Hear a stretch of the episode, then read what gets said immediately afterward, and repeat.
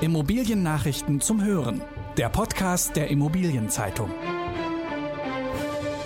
Nach der Flut herrscht Stillstand auf dem Wohnungsmarkt. Handelsinvestoren rechnen mit Kaufpreisfaktor 30.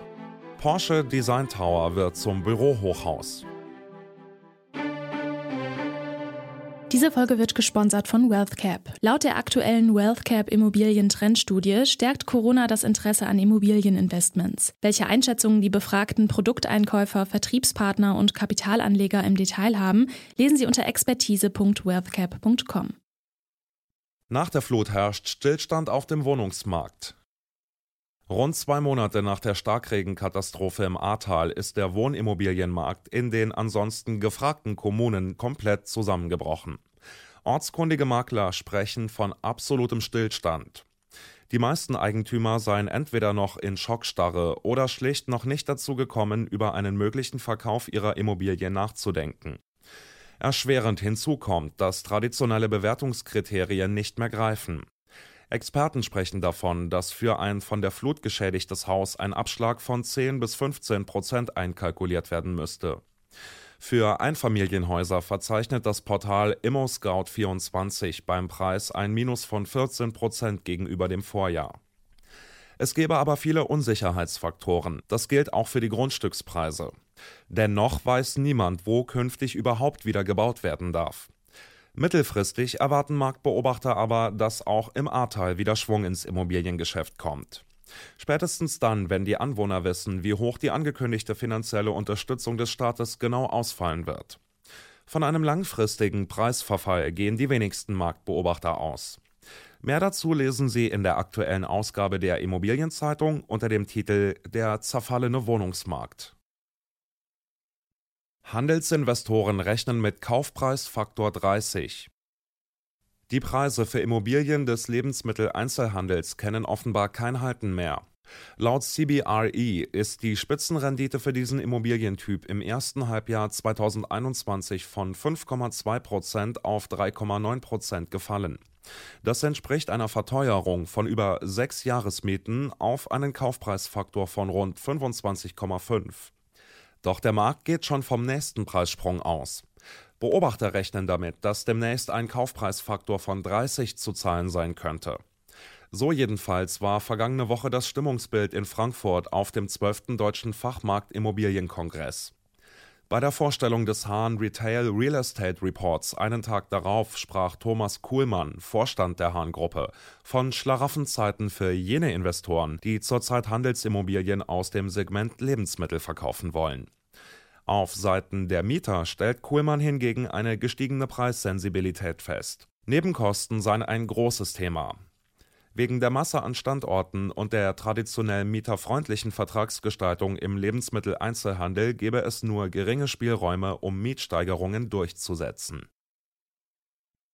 Porsche Design Tower wird zum Bürohochhaus. Das Wohnprojekt Porsche Design Tower in Frankfurt kam jahrelang nicht voran. Nun soll laut dem Halbjahresbericht des zuständigen Entwicklers Groß und Partner ein Bürohochhaus daraus werden. Groß und Partner hatte das rund 3200 Quadratmeter große Grundstück an der Europaallee 65 bis 67 vor rund einem Jahr von B&P Group erworben. Bislang war vorgesehen, dort einen etwa 80 Meter hohen Turm mit rund 200 Wohneinheiten zu errichten. Jetzt sind stattdessen 44.000 Quadratmeter für eine reine Büronutzung geplant. Die Kosten für Kauf und Projektverlauf beziffert Groß und Partner auf 60 Millionen Euro. Tower X ist der neue Name des Projekts. Genossenschaften fürchten die Enteignungspläne. Die Berliner Initiative Deutsche Wohnen und Co. enteignen könnte dafür sorgen, dass nicht nur Bestände der oft kritisierten Wohnriesen wie Akelius oder Deutsche Wohnen enteignet werden, sondern auch größere Genossenschaften mit mehr als 3000 Wohnungen. Davor warnen eben diese Genossenschaften etwa zwei Wochen, bevor am 26. September die Berliner per Volksentscheid über die Enteignungspläne entscheiden. Gestützt wird die Warnung der Genossenschaften durch ein Rechtsgutachten. Das hat der Verband Berlin-Brandenburgischer Wohnungsunternehmen erstellen lassen. Und es besagt, dass Genossenschaften von den Enteignungsplänen nicht rechtssicher ausgenommen werden können. Allerdings ist auch diese Rechtsauffassung umstritten. Insgesamt geht es bei den Enteignungsplänen in Berlin um 240.000 Wohnungen ohne die Bestände der Genossenschaften oder 380.000, wenn diese mitgerechnet werden. Haus und Grund warnt vor düsterer Zukunft. Der Eigentümerverband Haus und Grund warnt vor den Folgen, sollten sich bei der Bundestagswahl SPD, Grüne und Linke durchsetzen. Nach Berechnungen des Verbands würden insgesamt 15 Prozent der Mietwohnungen vom Markt verschwinden, sollten die jeweiligen wohnungspolitischen Pläne der drei Parteien nach der Wahl in die Tat umgesetzt werden. Das wären etwa 2,3 Millionen Wohnungen.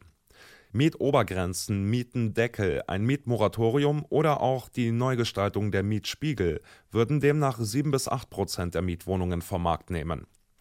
Noch einmal genauso viele würden durch die Einführung einer zusätzlichen Vermögensteuer und Änderungen bei der Umlagefähigkeit von Nebenkosten wie der Grundsteuer oder des CO2-Preises verschwinden, warnt Verbandspräsident Kai Warnecke. Aurelius baut Unternehmerpark im ehemaligen Stahlwerk. Auf dem Areal Altes Stahlwerk an der Badenstädter Straße 52 in Hannover entwickelt Aurelius Real Estate einen Unternehmerpark.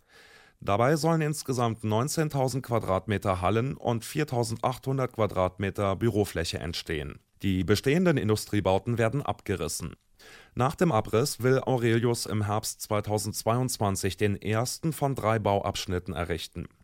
Vorgesehen sind 6400 Quadratmeter Hallenfläche sowie 770 Quadratmeter für Büros. Der Bau des zweiten und dritten Abschnitts soll jeweils beginnen, wenn der vorherige Bauabschnitt fertiggestellt ist. Parallel zum ersten Bauabschnitt wird außerdem ein vorhandenes Bürogebäude mit rund 2500 Quadratmetern Fläche revitalisiert. Im Sommer 2024 soll alles fertig sein. In der kommenden Folge des IZ-Podcasts lüften wir das Geheimnis, wer in diesem Jahr der Sieger der Mieterumfrage Shopping Center Performance Report wird. Sie fand zum elften Mal statt. So viel sei verraten. An der Spitze stehen fast nur Center, die einen großen Lebensmittelmarkt als Ankermieter haben. Das waren die wichtigsten Schlagzeilen der Woche aus der Immobilienbranche. Redaktion Jutta Ochs, Robin Göckes, Ulrich Schüppler. Alle News gibt es zum Nachlesen in der aktuellen Ausgabe der Immobilienzeitung. Jetzt 10 Euro sparen mit dem Schnupperabo. Mehr Infos unter iz.de slash Schnupperabo.